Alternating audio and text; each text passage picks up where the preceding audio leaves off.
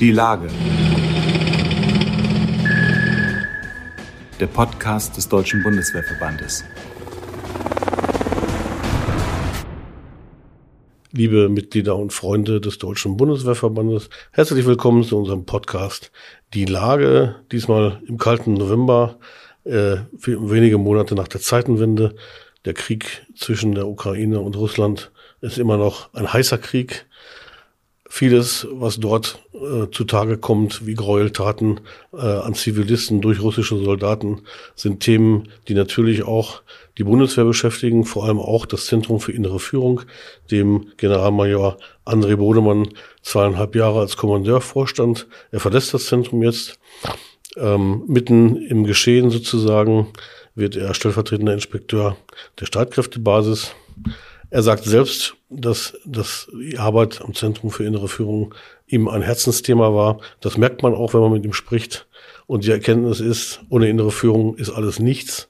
Innere Führung ist eine alte Geschichte mit der Gründung der Bundeswehr, dem äh, Staatsbürger in Uniform, der damals sozusagen geboren worden ist, aber auch mit dem Führen mit Auftrag, der Auftragstaktik, auch ein wesentliches Element der inneren Führung, hat die Bundeswehr geprägt und soll auch in Zukunft dafür sorgen, dass äh, es ein wichtiges Thema in der Bundeswehr bleibt.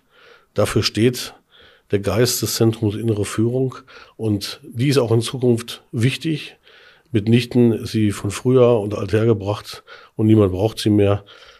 Das betont Generalmajor André Bodemann in seinem quasi Abschiedsgespräch als Kommandeur des Zentrums Innere Führung. Mein Name ist Frank Jungblut, ich bin Chefredakteur des Magazins Die Bundeswehr. Sehr geehrter Generalmajor Bodemann, äh, kommen wir gleich zur ersten Frage. Der Überfall russischer Truppen auf die Ukraine hat alles verändert, wenn man äh, den Beschreibungen auch glauben, glauben darf. Zeitenwende, Epochenbruch, das sind so die Schlagworte unserer Zeit, die, den, die die neue Welt nach dem 24. Februar beschreiben. Was hat sich denn seitdem eigentlich bei Ihnen im Zentrum Innere Führung verändert? Denn das ist ja auch nicht an Ihnen und Ihrer Aufgabe und Ihrem Zentrum Innere Führung spurlos vorübergegangen. Ja, Zeitenwende kann man ja grundsätzlich auch als ähm, grundlegende Lageänderung, militärisch jedenfalls, bezeichnen. Und ähm, aus meiner Sicht gibt es aber für die innere Führung tatsächlich keine grundlegende Lageänderung durch die aktuelle sicherheitspolitische Situation. Vielmehr erlebt die innere Führung derzeit tatsächlich einen verstärkten Aufschwung. Da bin ich natürlich sehr froh drüber. Und äh, ich glaube, woran, machen, woran wissen Sie das, diesen Aufschwung? Ähm, die Fragestellung äh, des Dienstes, wofür, ähm, äh, wozu tue ich das alles jetzt gerade bei einem, einem, Krieg in Europa? Und was bedeutet das für mich als Soldat, der möglicherweise nicht nur im Grundbetrieb tätig ist, sondern ähm, auch in äh, Einsätzen, aber vor allen Dingen möglicherweise auch irgendwann in einem Krieg, was wir alle nicht wollen? Ähm, diese Fragen ähm, stellen uns auch die Lehrgangsteilnehmenden und mit denen diskutieren wir das natürlich. Insofern ähm, ist das schon ein ja, einen Aufschwung zu verzeichnen, was äh, die innere Führung angeht. Darüber freue ich mich natürlich sehr. Ähm, und ich glaube auch, dass die innere Führung jetzt wichtiger ist denn je und dass sie nichts eingebüßt hat. Ähm, denn am Ende haben wir alle ein Ziel. Es geht um die äh, Wiederherstellung der vollen Einsatzbereitschaft der Bundeswehr. Und ähm, ja, äh, ich glaube, dass die innere Führung, nein, ich bin davon überzeugt, dass die innere Führung für die Wiederherstellung der vollen Einsatzbereitschaft der Bundeswehr ebenso wichtig ist wie hinreichende Finanzierung, eine einsatzbereites Material und eine professionelle Ausbildung. Innere Führung stellt nämlich für uns den Kompass. Ähm, gerade in, in diesen Zeiten ähm, gibt sie uns die notwendige Orientierung. es bringt uns Verhaltenssicherheit für das eigene Handeln, und vor allem gibt uns Antworten, da bin ich wieder bei dem Dienen wofür, auf die Kernfragen am scharfen Ende des Soldatenberufs. Und die sind eben, wozu bin ich bereit, mein Leben oder das Leben einer mir anvertrauten Soldatinnen und Soldaten einzusetzen? Wozu bin ich bereit, und das ist eigentlich noch viel extremer, Leben zu nehmen, also zu töten?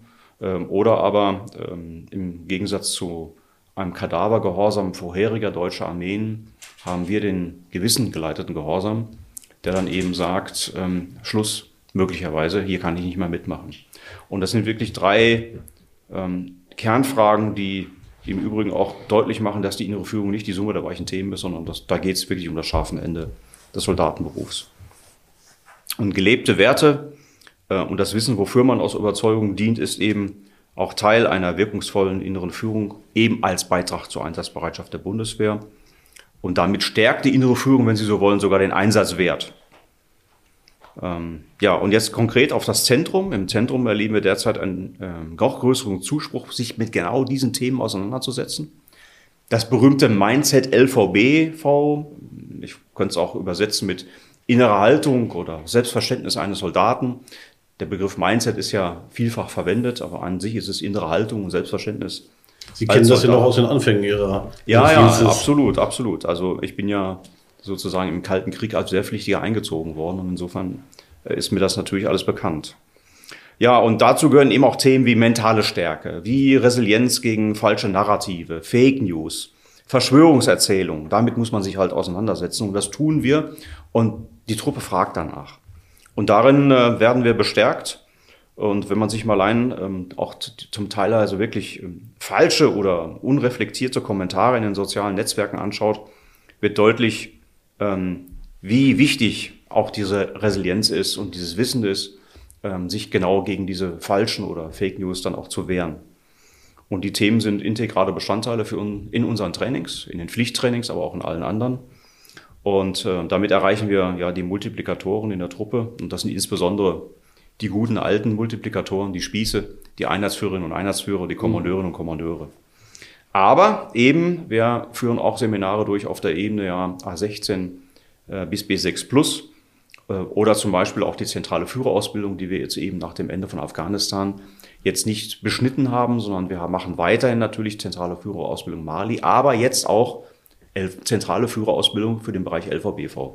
Insofern hat sich die innere Führung nicht geändert dadurch, durch die Zeitenwende, durch diese grundlegende Lageänderung. Sehr wohl aber die Bedeutung aus meiner Sicht der inneren Führung in, hinsichtlich auch für uns, was das, was wir merken, was die Lehrgangsteilnehmer umtreibt. Also die Soldatinnen und Soldaten der Truppe. Sie haben es eben gesagt, als Sie in den Dienst traten, war Kalter Krieg. Äh, die Rote Armee war an der Elbe.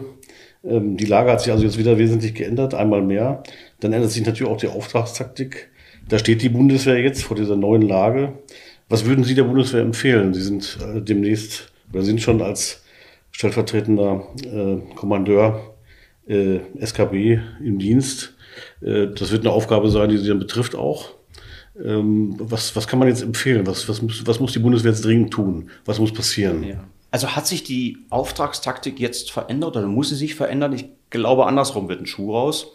Ähm, denn gerade nach dieser grundlegenden Lageänderung, nach einer grundlegenden Lageänderung, nach oder bei einer unklaren Gefechtslage und einer unsicheren Zukunft, glaube ich, ist das Prinzip Führen mit Auftrag, also unser bewährtes Prinzip Führen mit Auftrag, allen anderen Führungsprinzipien deutlich überlegen. Und ähm, deswegen ist es wichtig, wichtiger denn je vielleicht, ähm, dass wir alle klar, also wir, die Vorgesetzten vor allen Dingen, alle klar ausdrücken und sagen, was wir wollen. Also die berühmte drei Alpha, die drei, die drei Alpha, die eigene Absicht tatsächlich zu formulieren. Ähm, Im Übrigen natürlich auch von der übergeordneten Führung erhalten, um danach entsprechend auch handeln zu können, wenn zum Beispiel die Verbindung zwischen den Vorgesetzten der Truppe abgerissen ist. Und das ist ja heute natürlich auch möglich. Und ähm, deswegen glaube ich, dass Führen mit Auftrag ähm, unverzichtbar war und weiterhin unverzichtbar ist und auch nicht verändert werden sollte. Ähm, allerdings, ja, an uns liegt es, ähm, dieses Führungsprinzip tatsächlich dann aber auch jeden Tag aufs Neue zu leben. Also nicht nur diese als Monstranz vor uns herzutragen, sondern tatsächlich zu leben und danach zu handeln.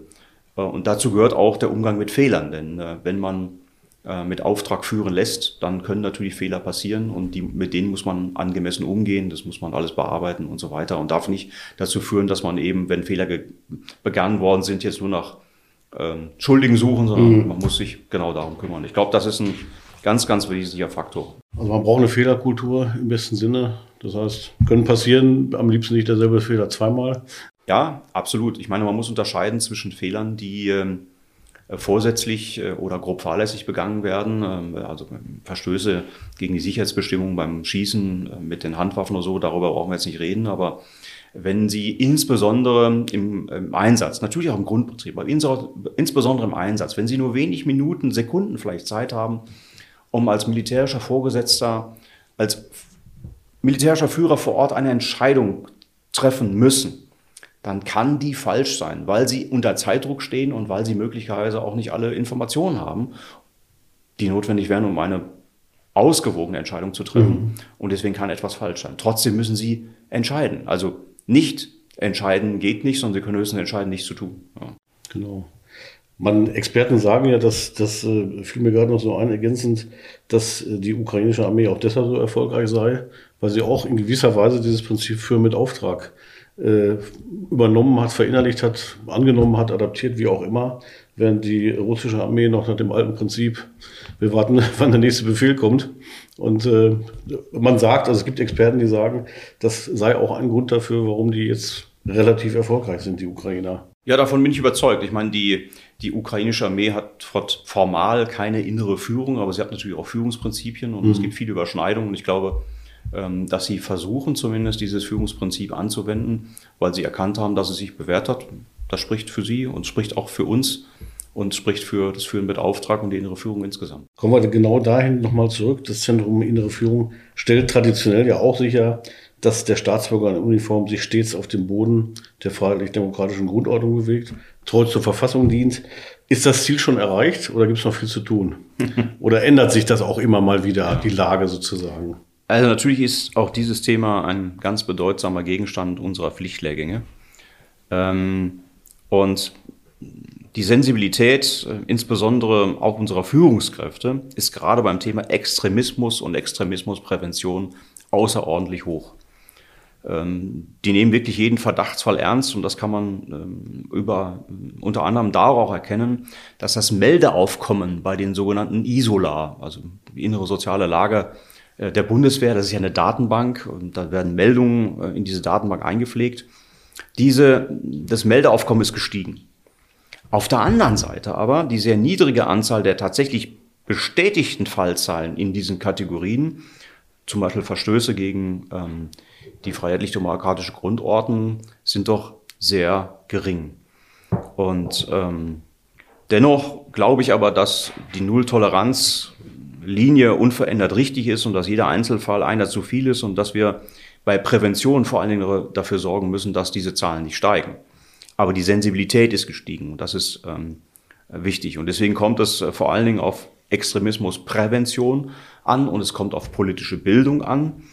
Und ähm, darüber hinaus äh, auch für die Einsatzbereitschaft jenseits eines Rechtsverstoßes schwächt jegliche Form von extremistischem Verhalten den Einsatzwert der Truppe. Das untergräbt nämlich auch Vertrauen und schädigt den Zusammenhalt der Truppe. Genau. Und ähm, ja, im Zentrum, wir unterstützen und bestärken die Truppe, dass die diese Themen noch stärker in die Ausbildung einfließen lassen.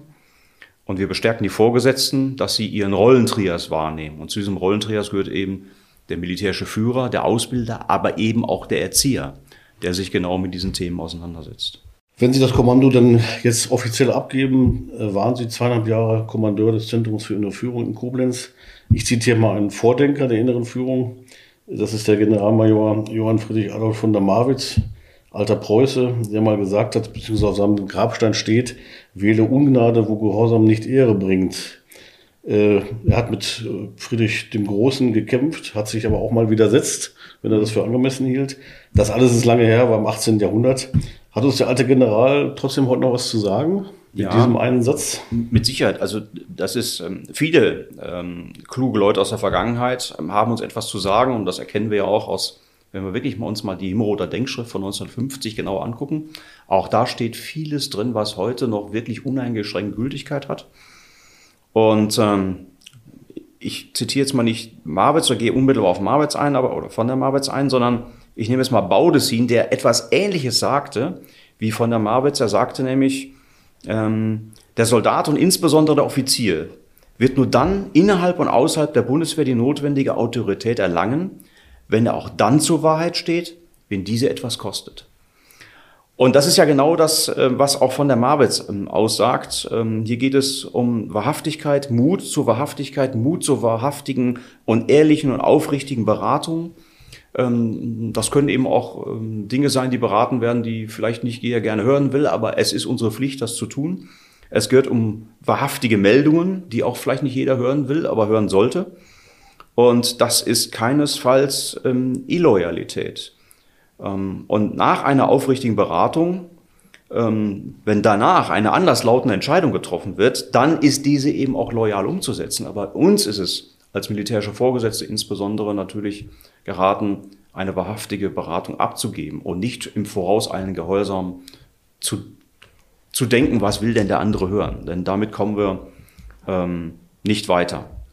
Und ähm, ja, wir müssen das dann, wenn eine andere Entscheidung getroffen wird, loyal umsetzen. Und sofern keine Straftat mit verbunden ist oder das gegen unser eigenes Gewissen verstößt, dann äh, müssen wir das ausführen. Und wenn nicht, müssen wir die Konsequenzen ziehen und sagen, hier ist eben der gewissengeleitete Gehorsam.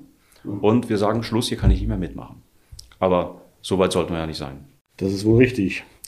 Wir haben es eben schon kurz gestriffen, sind äh, 1985 zur Zeit des Kalten Krieges. Da war er eigentlich ja, nicht mehr am Höhepunkt so.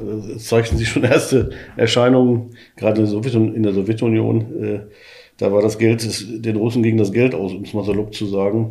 Sie sind damals ins Panzergrenadierbataillon 202 in Hema eingetreten. Da waren sie anfangs noch Wehrpflichtiger, später Reserveoffizierenwärter. Das war, wie gesagt, der Kalte Krieg. Michael Gorbatschow erst kurz im Amt. Ronald Reagan, ein harter Gegner. Wir erinnern uns alle. Äh, in der Retrospektive sagt man, er hat wahrscheinlich recht gehabt, der Reagan. Damals, weiß ich noch, war er ziemlich angefeindet, ob seiner harten Haltung. Ähm, es gab damals auch Kriege. Krieg in Afghanistan. Die Russen waren einmarschiert, ein paar Jahre vorher. Iran und Irak kämpften im Golfkrieg erbittert gegeneinander. Im Sudan war Sezessionskrieg, auf Sri Lanka Bürgerkrieg, Vietnam und Kambodscha bekriegten sich erbittert. Die Liste ist noch viel länger, wenn man mal guckt. Sie haben sich trotzdem für den Dienst in der Bundeswehr entschieden, zu einer Zeit, als das nicht unbedingt zumindest eine Verpflichtung, ich sag mal, en vogue war. Ja. Äh, was hat Sie dennoch motiviert damals?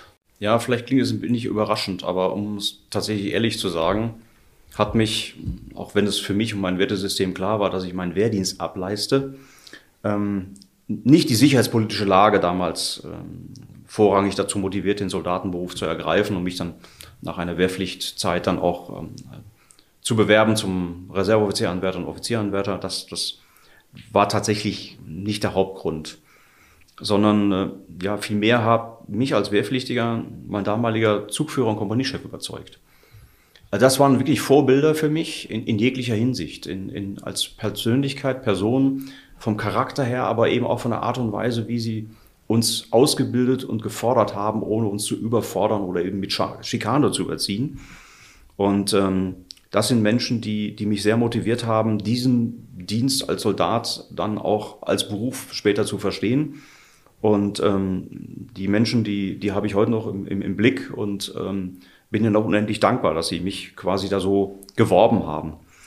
Ähm, ja, und die intensivere Auseinandersetzung mit den Fragen von Krieg und Verteidigung unserer freiheitlich-demokratischen Grundordnung, unseren Werten, ähm, das ist erst später dazu gekommen, wenn man sich dann als Soldat dann noch intensiver genau damit befasst.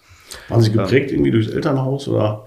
Äh, also mein Vater weißer Jahrgang, der ah. hatte mit, ähm, mit Bundeswehr und Armeen selber keine Berührung gehabt, war natürlich ähm, als, als Kind im, im, Zweiten Weltkrieg mit Krieg befasst, aber eben nicht selber als Soldat. Mhm aufgrund des weißen Jahrgangs, aber mein Opa und Urgroßvater, das waren alle Soldaten. Also vielleicht ist so ein bisschen Gen in meinem Blut, weiß ich nicht. Ähm, aber ähm, tatsächlich die Menschen, die mich am meisten ähm, motiviert haben, beeindruckt, begeistert haben sozusagen, das war mein damaliger Zugführer und der Kompaniechef. Ja, Sie haben es eben gesagt, es war äh, in der Zeit, ich bin zwei Jahre später äh, zur Bundeswehr gekommen, äh, schon, dass man das als Verpflichtung begriffen hat, den Wehrdienst zu leisten, sich Ausbildung zu lassen für den Fall der Fälle, aber sich tatsächlich zu verpflichten, war nochmal ein Schritt mehr. Ja. Äh, was ich sagen kann, dass viele, die, die den Wehrdienst dann absolviert hatten, schon auch einen Sinn darin gesehen haben am Ende. Anfangs wusste man nicht genau, naja, man hört ja dies und das, aber am Ende haben doch alle gesagt, das war sinnvoll, dass wir das gemacht haben. Ja, und auf die Kriege und Konflikte bezogen ist dann die Antwort eher, dass die Entscheidung für das Soldatsein nicht trotzdem, sondern eher genau deswegen kam. Mhm. Ja. ja, das war damals, äh, heute ist heute, Zeitenwende, Epochenbruch. Was für eine Bundeswehr brauchen wir Ihrer Meinung nach in diesen Zeiten? Brauchen wir vielleicht sogar, ich weiß, es ist ein Reizthema, ich stelle die Frage trotzdem, äh, die Aktivierung der ausgesetzten Wehrpflicht, um die Aufgaben der Landes- und Bündnisverteidigung meistern zu können? Dann man stelle sich vor, dieser kalte Krieg würde heiß, dann braucht man ja auch eine gewisse Reserve, um dann eventuelle Lücken wieder aufzufüllen. Also wenn der Beitrag der Bundeswehr für die Landes- und Bündnisverteidigung insbesondere auch politisch gewollt ist, und davon gehe ich jetzt mal aus, dann benötigen wir natürlich eine hinreichend finanzierte, eine personell wie materiell einsatzbereite und ausgestattete und professionell auch ausgebildete Bundeswehr. Vor allen Dingen, und da bin ich bei der inneren Führung wieder, mit Menschen, die wissen, wofür sie dienen und für welche Werte sie bereit sind zu kämpfen, ihr Leben zu geben oder gar zu töten. Und äh, dazu ist natürlich auch ein größtmöglicher parlamentarischer und gesellschaftlicher Rückhalt erforderlich. Das heißt aber nicht, sich der Diskussion auch mit Andersdenken, also wie zum Beispiel mit totalen Pazifisten, ähm, die, diesen zu verwehren. Also wir müssen die Diskussion führen. Und mhm. diese argumentative Auseinandersetzung ist ja auch ein Teil unserer Demokratie und unseres Verständnisses von Demokratie. So sehr ich selber ein Kind der Wehrpflicht bin und diese wirklich sehr geschätzt habe und auch eigentlich schätze, äh, bin ich mir nicht sicher, ob diese heute einer verfassungsrechtlichen Prüfung überhaupt standhielte. Ähm, Stichwort Wehrgerechtigkeit. Äh, und auch tatsächlich weiterhelfen würde. Zumal die Wiederaufnahme der verpflichtenden Einberufung ähm, eine große Ausbildung und Wehrersatzorganisation nach sich ziehen würde. Und da sind ganz viele Dienstposten drin. Und wenn wir jetzt ähm, uns die Frage stellen, lohnt sich das? Diese große Organisation aufzustellen, dafür Dienstposten zu investieren, um damit Menschen zu gewinnen für die Streitkräfte. Das müsste man genau durchrechnen. Ich glaube, das Verhältnis wäre nicht so, dass das wirklich gelänge. Ähm, ganz persönlich, aber das ist eine ganz, ganz persönliche Meinung, fände ich es aber sehr gut, wenn es eine allgemeine Überzeugung gäbe, eine gewisse Zeit für unsere Demokratie, für diesen Staat, für die Gesellschaft, etwas zu tun. Und das ist dann völlig egal, ob bei der Bundeswehr oder den sogenannten Blaulichtorganisationen oder auch in der Alten- Krankenpflege. Ähm, also das, oder der Umweltschutz. Also das wäre völlig egal. Ja, also das, was der Bundespräsident eine Dienstpflicht genannt hat von ein paar Monaten. Ja, genau, so könnte man es formulieren. Mhm. Ähm, und wenn es da eine grundsätzliche Überzeugung für gäbe, das, das fände ich persönlich gut.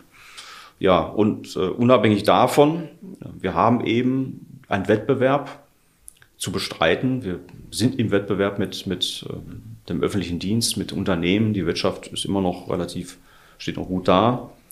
Müssen wir von dem Soldaten, für den Soldatenberuf werben und im dem Wettbewerb um eben diese geeigneten Menschen bestehen. Und das ist für uns aus meiner Sicht sehr, sehr wichtig, dass wir das auch wahrhaftig tun und die jungen Menschen wahrhaftig beraten und denen ehrlich sagen, was es heißt, Soldat zu sein.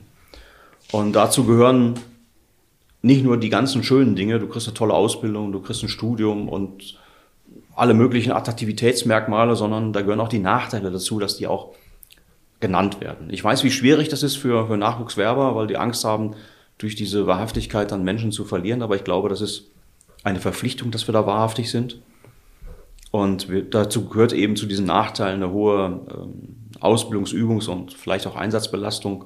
Es gehören dazu dienstlich bedingte Belastung für die gesamte Familie mit Umzügen, mit Schule, für die Kinder, Wechsel und alles, was dazugehört. Denn ich bin davon überzeugt, dass per se der Soldatenberuf kein familienfreundlicher Beruf ist. Wir müssen alles dafür tun, ähm, ihn familienfreundlich herzumachen, aber er ist per se nicht familienfreundlich. Obwohl wir es in den vergangenen Jahren wirklich versucht haben und vieles investiert haben, um ihn familienfreundlicher zu machen. Dazu passt die nächste Frage, äh, nämlich was Sie einem jungen Mann, einer jungen Frau sagen würden, äh, wenn Sie die vom Dienst in der Truppe überzeugen müssten. Was würden Sie denen sagen? Sie müssen was anklingen lassen, dass Ehrlichkeit dazugehört, ja. dass es eigentlich ein harter Beruf ist, also die schonungslose Wahrheit auch sagen. Was, was wäre noch ein Argument für den Dienst aber aus Ihrer Sicht? Ja, zunächst einmal würde ich ihm sagen, komm erstmal zu uns, lass dich vernünftig beraten und blick mal mit deinen eigenen Beobachtungen in diese Lebenswelt Bundeswehrsoldat. Ähm, und das kann man ja auch machen, indem man zunächst einmal sich ähm, auf Probe in die Bundeswehr begibt, nämlich als freiwillig Wehrdienstleister, um festzustellen, ist das was für mich? Werde ich damit fertig? Komme ich mit diesen Rahmenbedingungen klar? Und dann, wenn, wenn die Menschen dann davon überzeugt sind und bereit sind, auch zu dienen, also das Wort dienen wirklich auch so ähm, zu, zu nehmen, so wie sich dann für die Werte der freiheitlich-demokratischen Grundordnung auch einzusetzen, für diese zu kämpfen, mit allen Konsequenzen und Belastung und Entbehrung, dann glaube ich, dass das wirklich ein toller Beruf ist. Und das würde ich den Menschen auch genauso sagen, weil ich nach 37 Dienstjahren immer noch sagen kann, dass ich diesen Beruf gerne mache. Und natürlich am liebsten bei der Truppe und mit der Truppe. Und je höher man kommt, desto weiter weg ist man von der Truppe.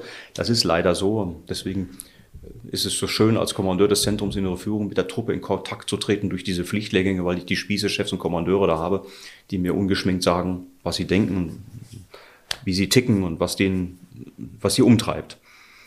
Aber es verlangt eben auch Idealismus dazu ähm, und bringt dennoch sehr, sehr viel Positives.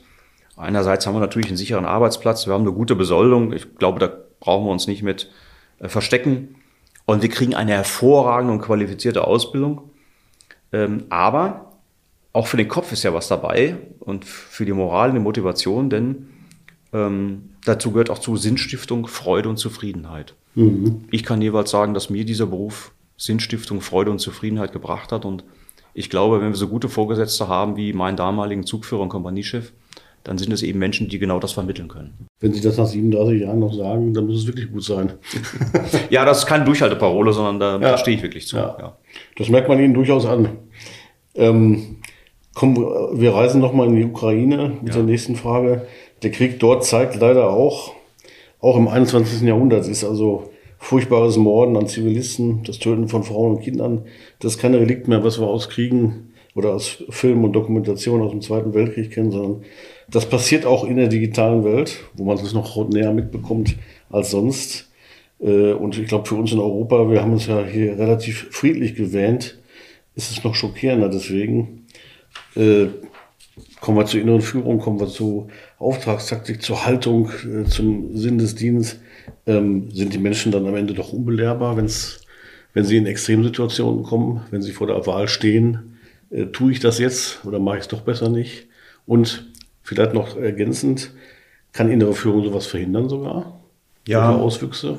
Also wir, wir reden ja immer über Leben in einer digitalisierten Welt oder zunehmende Digitalisierung. Für mich hat das damit erstmal nichts zu tun.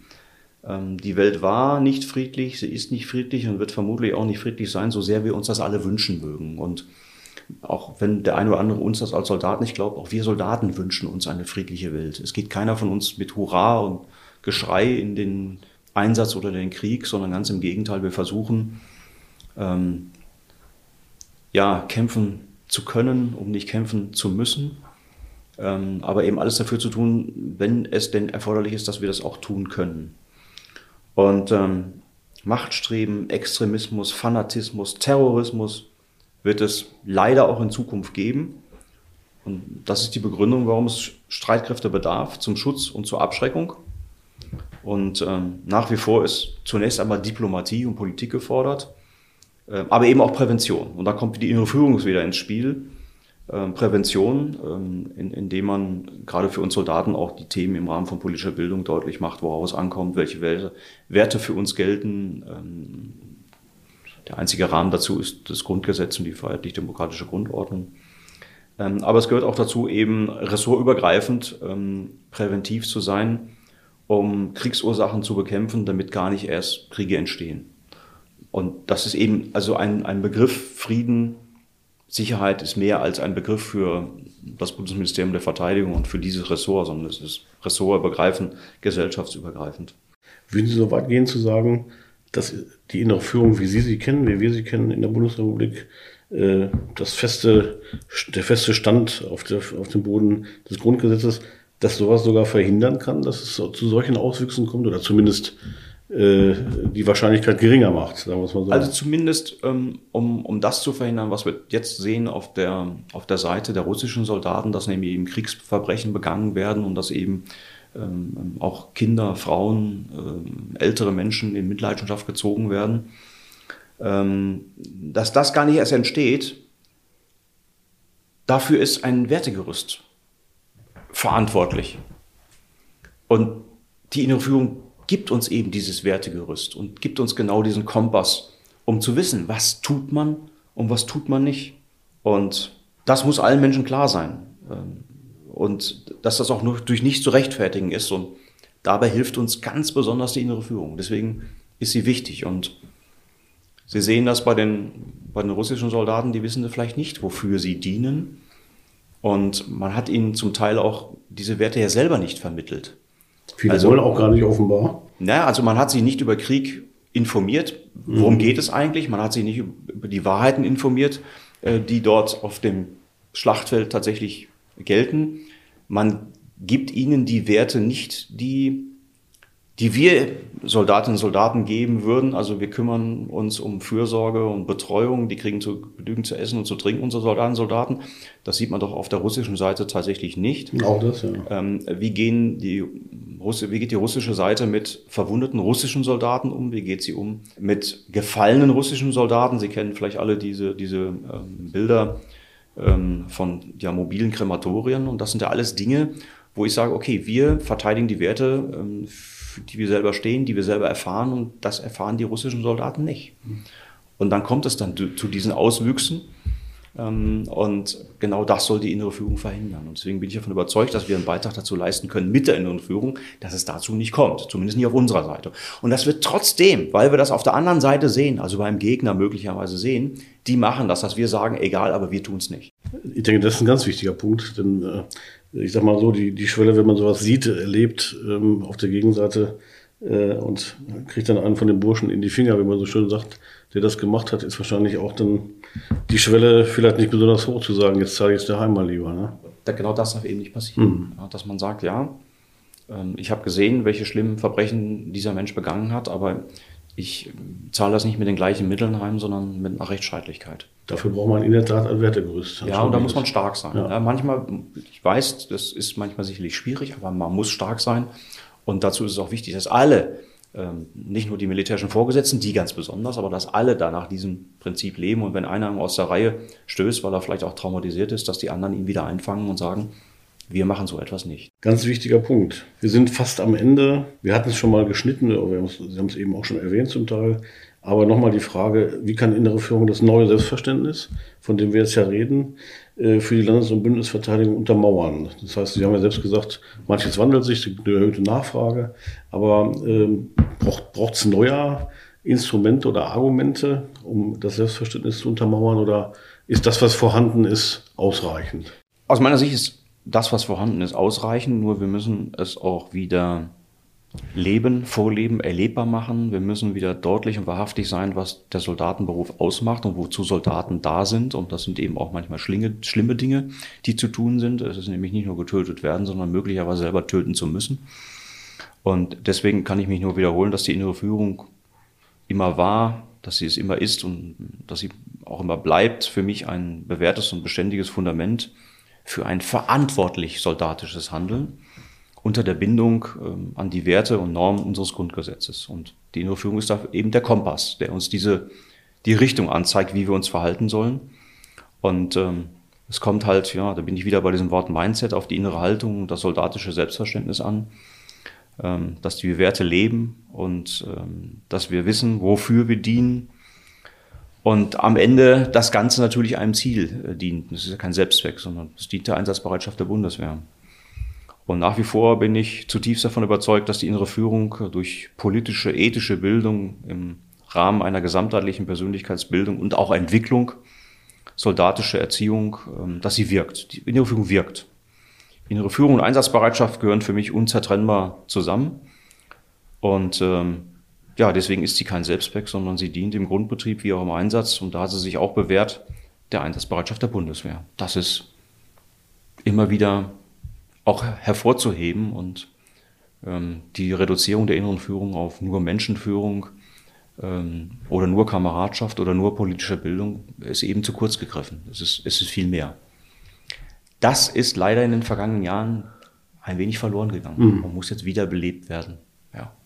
Und Deswegen auf Ihre Eingangsfrage zurück und genau das, diese Erkenntnis, dass es wichtig ist und dass es alles schon steht in der Himmel- oder Denkschrift, das bewegt die Truppe und sagt, Mensch, die innere Führung ist doch eigentlich mehr als dieses weiche Geschwurbel, ähm, sondern das sind tatsächlich die harten Fragen ähm, am scharfen Ende unseres Soldatenberufs.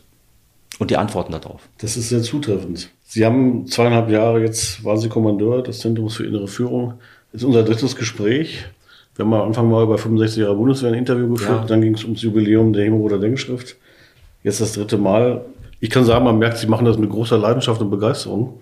Äh, wie Sie es eben auch gesagt haben, äh, ist, ist ein Leib- und Magenthema für Sie. Wie schwer fällt der Abschied? Und vielleicht noch entscheidender, was wünschen Sie Ihrem Nachfolger? Also der Abschied fällt schwer. Und ähm, der Generalinspekteur hatte mir am 27. März 2020 bei der Übernahme den Auftrag erteilt, mach mir die innere Führung fit für das 21. Jahrhundert.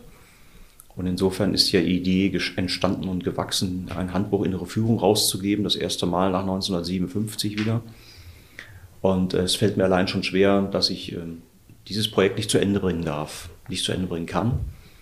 Ähm, das hätte ich gerne gemacht und natürlich fällt mir auch schwer, das Haus, die Führung und die Menschen zu verlassen. Ähm, das ist vollkommen klar, aber als Soldaten sind wir ja Soldat genug zu wissen, wenn man einen anderen Auftrag bekommt, dann, wird, dann führt man den aus.